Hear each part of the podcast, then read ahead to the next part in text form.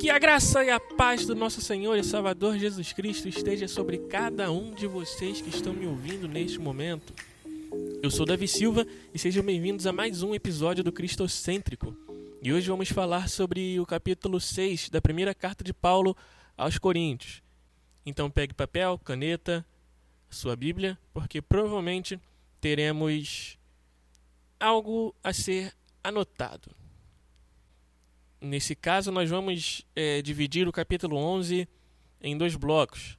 O primeiro bloco vai do versículo 1 ao versículo 11, e o segundo bloco vai do 12 até o 20. E diz assim, 1 Coríntios, capítulo 6, do 1 ao 11. Ousa algum de vós, tendo algum negócio contra outro, ir a juízo perante os injustos e não perante os santos? Não sabeis vós que os santos hão de julgar o mundo? Ora, se o mundo deve ser julgado por vós, sois porventura indignos de julgar as coisas mínimas? Não sabeis vós que havemos de julgar os anjos? Quanto mais as coisas pertencentes a esta vida? Então, se tiverdes negócio em juízo pertencentes a esta vida, pondes para julgá-los os que são de menos estima na igreja? Para vos envergonhar, o digo. Não há, pois, entre vós sábios, nem mesmo um que possa julgar entre seus irmãos? Mas o irmão vai a juízo com o irmão, e isto perante os infiéis. Na verdade, é já realmente uma falta entre vós terdes demandas um contra os outros. Por que não sofreis antes a injustiça? Por que não sofreis antes o dano? Mas vós mesmos fazeis a injustiça e fazeis o dano. E isso aos irmãos. Não sabeis que os injustos não hão de herdar o reino de Deus?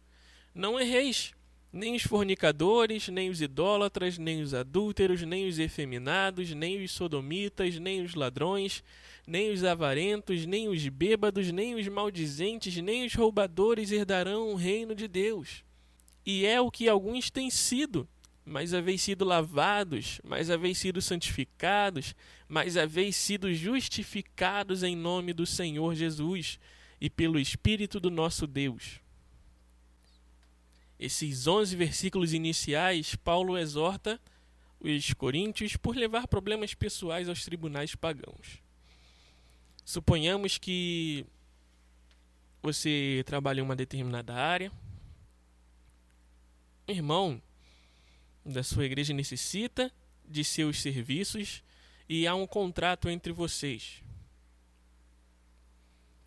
E nisso nós podemos é, colocar em duas situações. Uma situação em que você não presta o serviço como está escrito no contrato, ou a outra situação quando você cumpre o que está é, estabelecido nesse contrato, mas não recebe é, o pagamento como é acordado nesse contrato de trabalho. Então, você poderia, com todos os seus direitos de cidadão brasileiro, requerer esses direitos na justiça. Assim como, se você não tivesse prestado serviço e recebido pagamento, o contratante poderia entrar na justiça contra você, né? Esse irmão que contratou seus serviços. E isso, perante a lei brasileira, né, não há problema algum. Mas traz um problema para o cristianismo. E era basicamente isso que estava acontecendo lá. Claro que isso aqui é um exemplo que eu dei, para a gente já ter uma noção. Mas o que acontecia lá era isso, basicamente, né? de que os irmãos entravam na justiça contra seus irmãos é, cristãos entravam na justiça contra os cristãos. E isso trazia uma grande vergonha para o cristianismo, uma grande vergonha para o evangelho, porque os é, ímpios olhariam e, e diriam, né? Mas que cristianismo é esse? Que evangelho, que amor é esse que eles, tantos pre, que eles tanto pregam, né? Então, nós podemos já perceber que isso traz um problema para o cristianismo. Então, o cristianismo aqui ele já estava sendo ridicularizado, porque esses cristãos estavam brigando publicamente por questões que poderiam ser resolvidas dentro da igreja. A incapacidade de resolver as discussões ilustravam as divisões na igreja.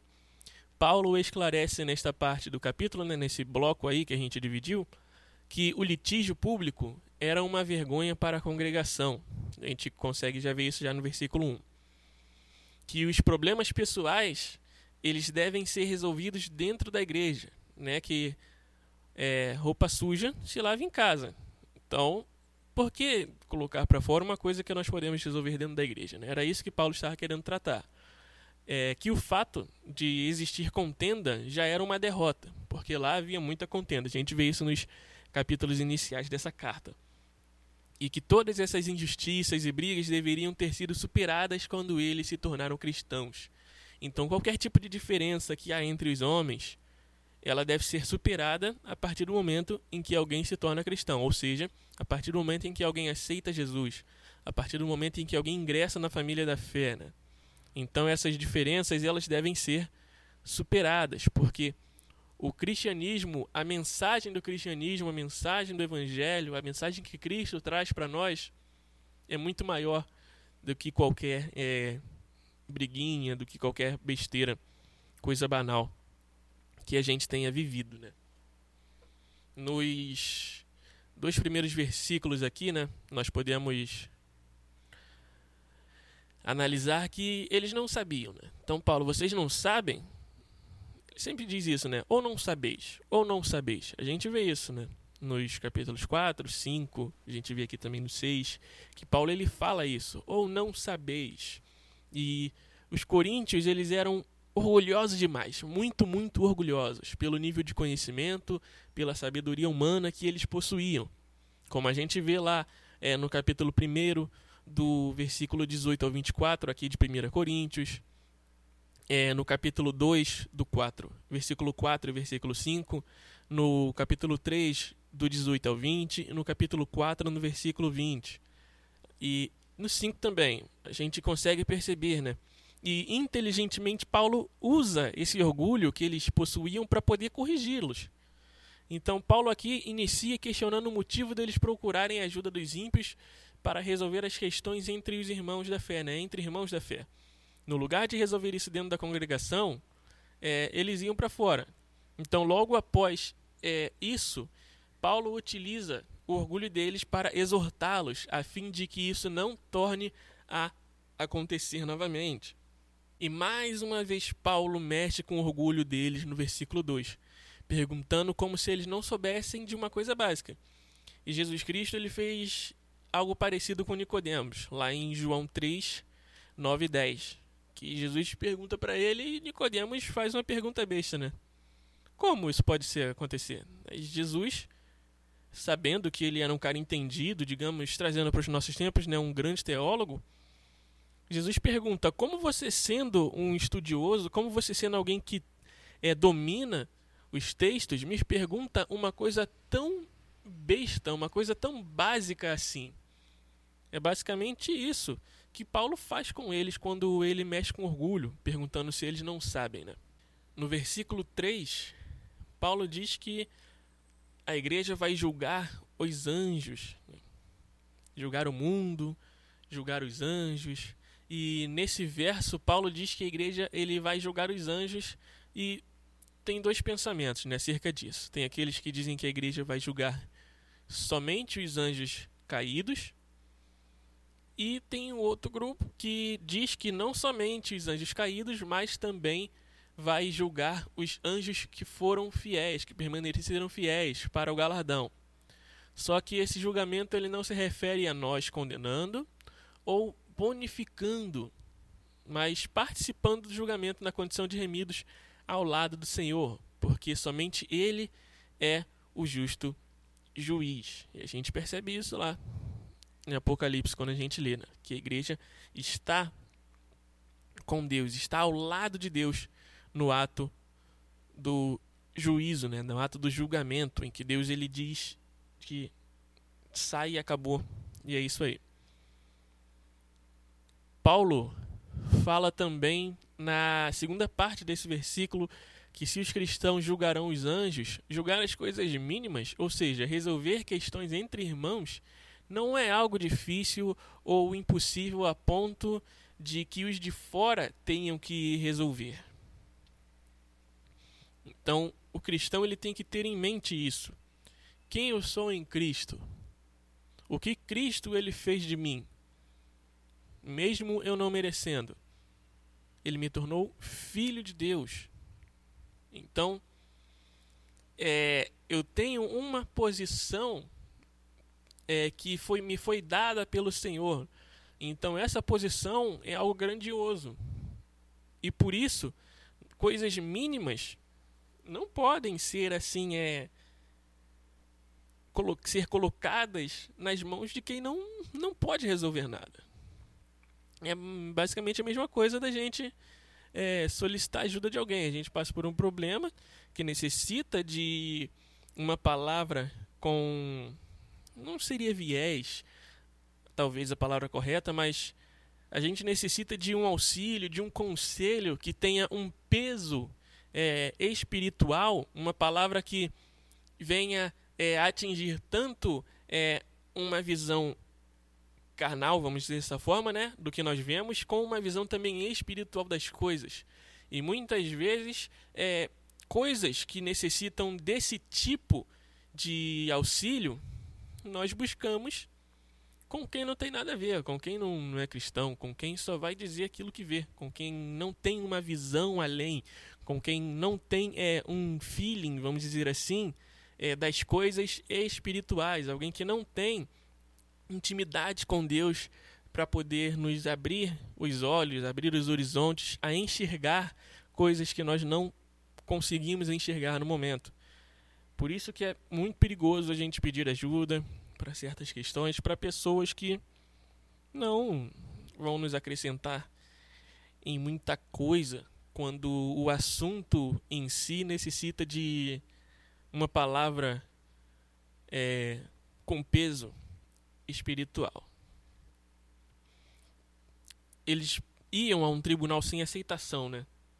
E esse tribunal sem aceitação, como pode um tribunal feito por pessoas que entendem de leis, pessoas estudadas, pode não ter nenhum tipo de aceitação na igreja? É justamente isso que acabei de citar, né, no caso.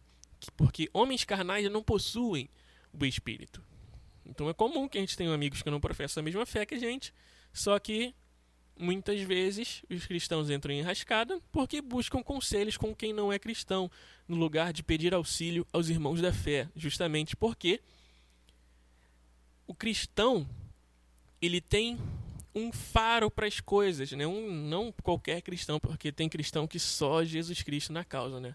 É, mas pessoas é, maduras, pessoas que têm vivência, pessoas experientes, pessoas que têm é, intimidade com Deus. Devemos buscar auxílio com essas pessoas, porque os, somente os cristãos têm o Espírito de Deus. O Espírito de Deus foi dado apenas para a igreja e não para o mundo inteiro. Então não era apenas para que a igreja e o evangelho não fossem envergonhados que eles deveriam é, resolver os problemas somente na igreja, né?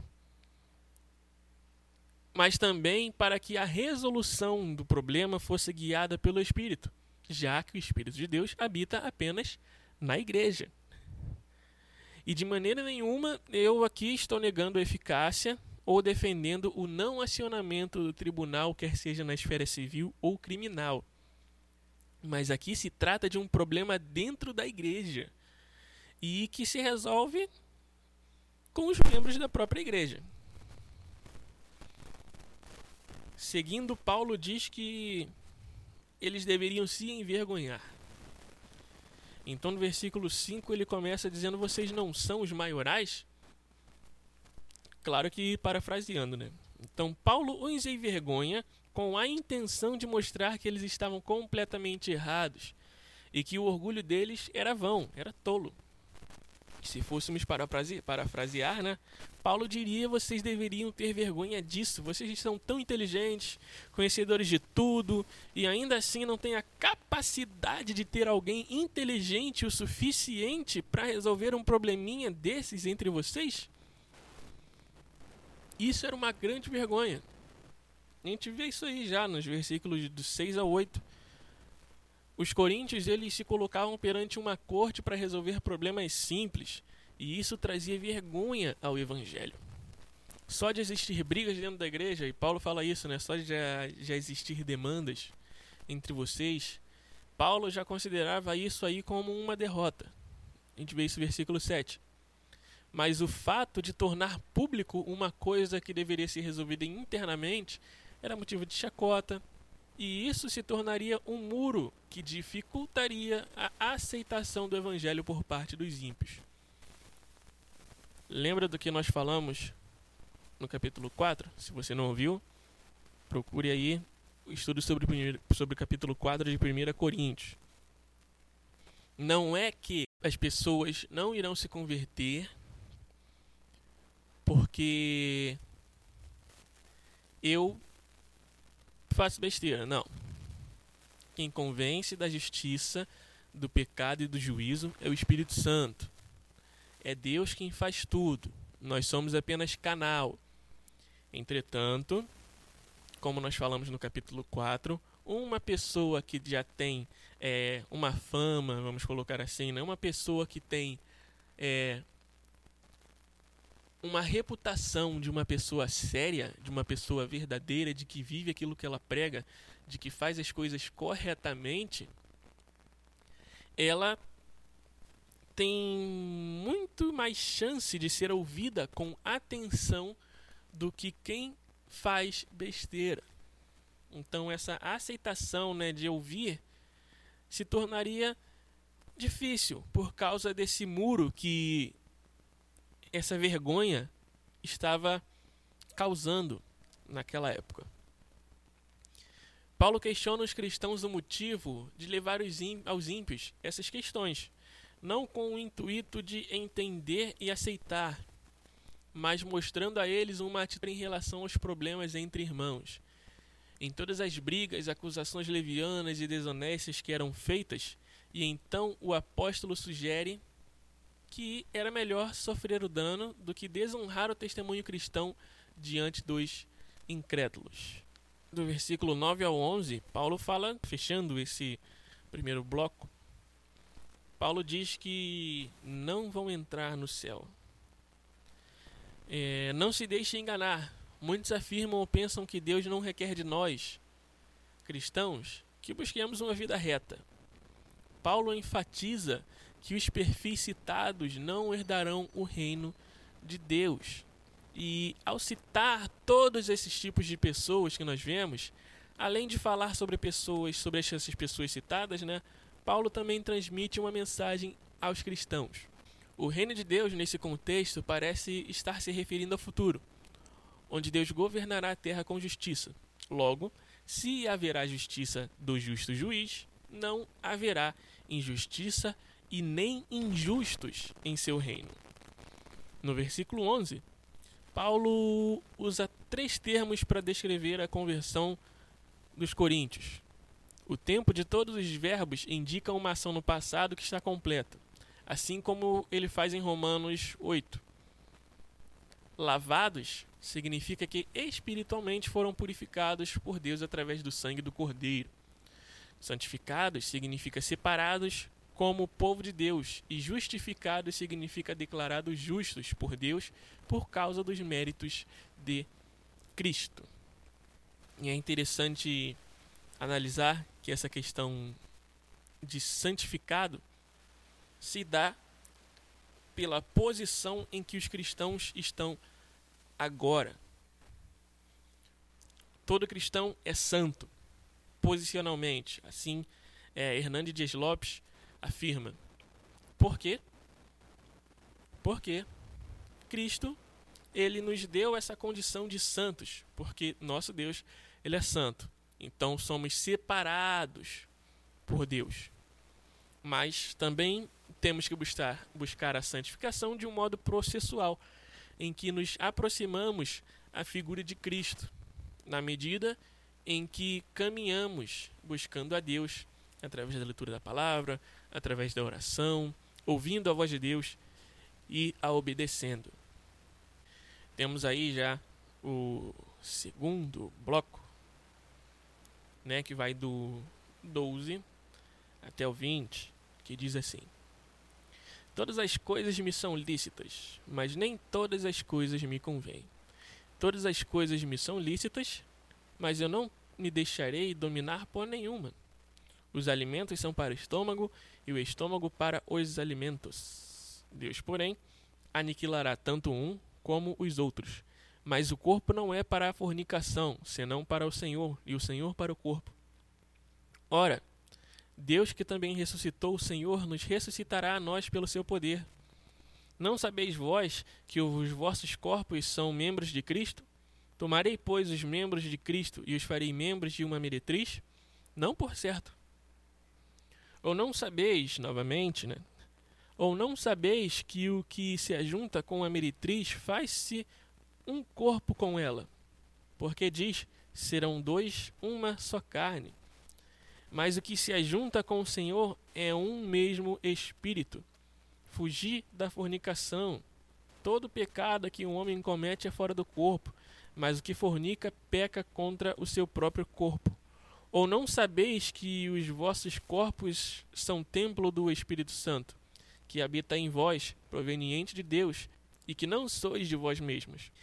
Porque fostes comprado por bom preço. Glorificai, pois, a Deus no vosso corpo e no vosso espírito, os quais pertencem a Deus.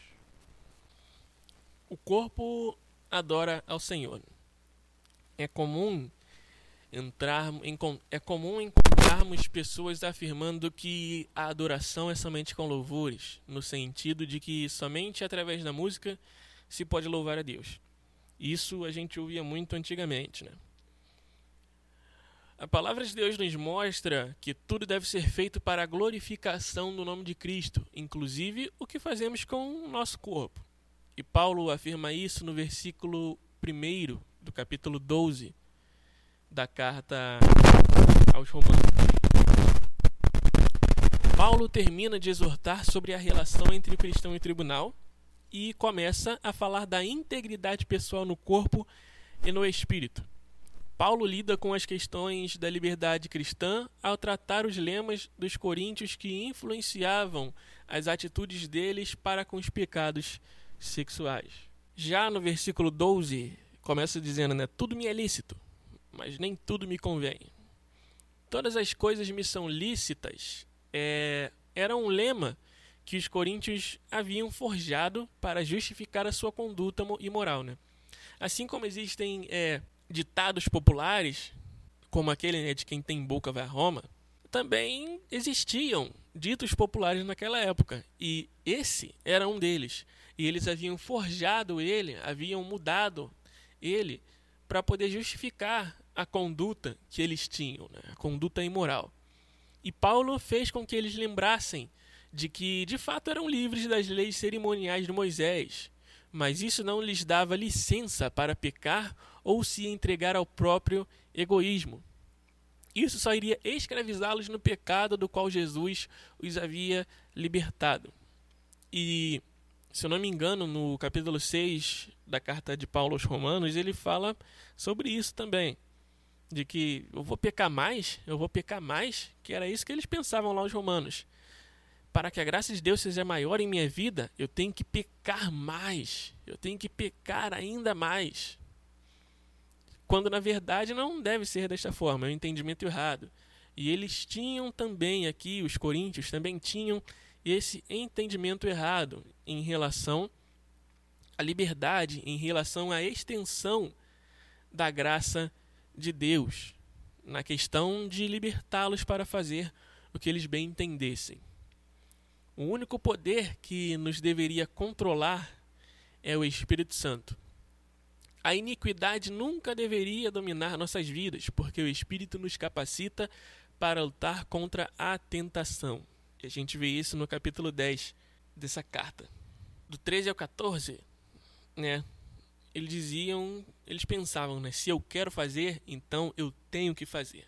Como os animais. Os animais vivem distinto se o cachorro ele vier na sua cabeça de morder alguém, ele vai e vai morder alguém. Não tá nem aí se ele vai morrer, se ele vai tomar um bico, se ele vai ser atropelado, ele vai para cima.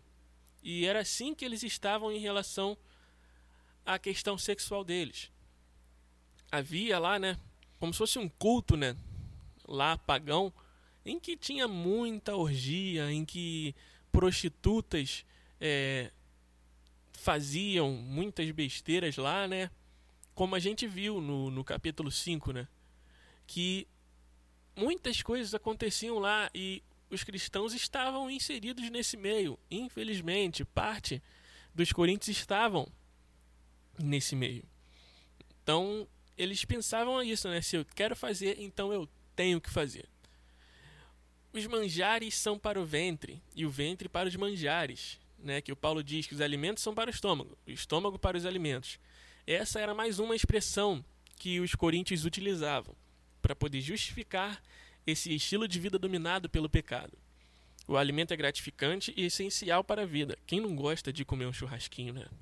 Aquela carne maravilhosa, macia, né? Aquele medalhão, aquele coração, aquela pizza também, né?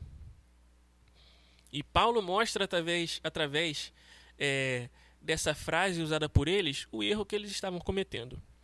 Quando eles ficavam com fome, se alimentavam. E seguindo essa lógica, toda vez que eles tinham desejo de ter relações sexuais, eles se entregavam ao desejo. Na ótica deles, nenhuma atividade física afetava a vida espiritual de uma pessoa, assim como se alimentar não afetava a espiritualidade de ninguém. Era um pensamento deles, né? Grego, se eu não me engano. Se o que eu faço com o meu corpo não afeta meu espírito, então posso mandar bala, posso botar para quebrar. Então era isso que eles pensavam. E esse pensamento contém dois erros. O primeiro é que o estômago e o processo digestivo, de certo modo, não passam de coisas terrenas e de nada servem na eternidade. Porém, o corpo, por meio do poder da ressurreição de Cristo, é eterno. O segundo erro é que, embora a finalidade do estômago seja digerir alimentos, não é o objetivo do corpo se envolver com a imoralidade. Além disso, Deus colocou restrições ao ato de comer e à atividade sexual também. E a gente encontra isso, capítulo 7, se eu não me engano, aqui de 1 Coríntios. A gula e a fornicação são atos que violam a lei de Deus e por isso são pecados. A gente sabe disso, né? O seu corpo é templo do Espírito Santo. Do 15 ao 18, né? Paulo basicamente diz: Meu corpo, seu corpo são de Deus. Daria eu o que é de Deus para ser um só com uma prostituta? Paulo questiona e responde que não, pois fazendo menção a Gênesis, o homem que se ajunta com uma mulher são uma só carne. Capítulo 2, versículo 24 de Gênesis diz isso. Ele mostra a seriedade do pecado sexual, pois o cristão é um só espírito com Deus. Todo pecado que um homem comete fora do corpo é mais uma expressão usada pelos coríntios, e Paulo utiliza para justificar a imoralidade novamente. Paulo mostra que o pecado sexual é cometido contra o corpo e não fora dele. Após isso, Paulo exorta os cristãos a fugirem de qualquer tentação de ceder ao pecado sexual. Versículo 19, Paulo diz que Deus habita em nós. O templo era a congregação dos cristãos reconhecida como habitação sagrada de Deus. Mas agora, a glória de Deus, por intermédio do Espírito Santo, habita em cada cristão, habita em você, habita em nós e, consequentemente, em toda a igreja. A gente vê isso em Atos 7:48 e Atos 17:24. O Espírito de Deus, que antes ficava somente no tabernáculo, ficava somente no templo, hoje habita dentro de nós porque nós somos habitação sagrada de Deus. Nós somos templo do Espírito Santo. Deus não habita mais em templos feitos por mãos de homens.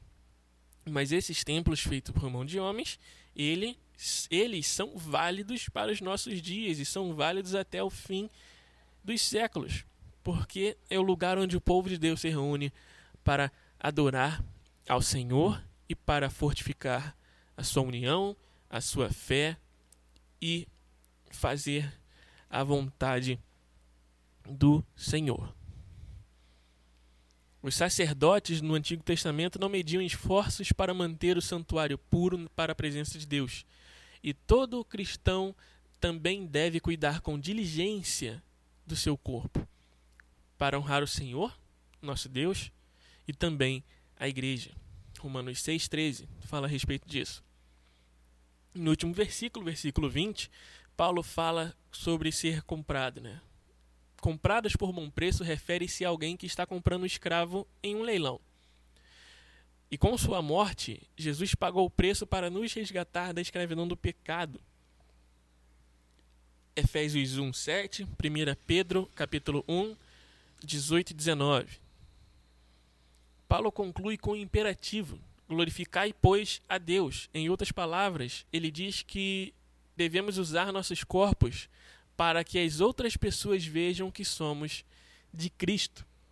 Por isso, eu e você temos que mostrar Deus em tudo. Assim como Romanos 12, 1 diz, que apresentar, devemos apresentar nosso sacrifício santo, vivo e agradável a Deus, que esse é o nosso culto racional. O culto racional é algo pensado, é algo com entendimento, é algo que nós sabemos por quê, para quê e para quem estamos fazendo. E nós temos que nos atentar a isso. E nós estamos nesse mundo para ser exemplo e nós temos que mostrar que somos de Cristo em tudo e inclusive em nossos corpos. Em tempos que vivemos, em que é, o sexo ele é banalizado, em que coisas sexuais são escancaradas na TV e nós como cristãos devemos mostrar que aquilo é errado e devemos mostrar que nós somos de Cristo em tudo, inclusive em nossos corpos. Assim como Paulo ele termina dizendo: devemos glorificar a Deus em tudo, inclusive no nosso corpo. Fique com Deus. Espero que você tenha aprendido, absorvido e que o Senhor tenha falado ao seu coração. Então, até mais, se assim Deus permitir. Valeu!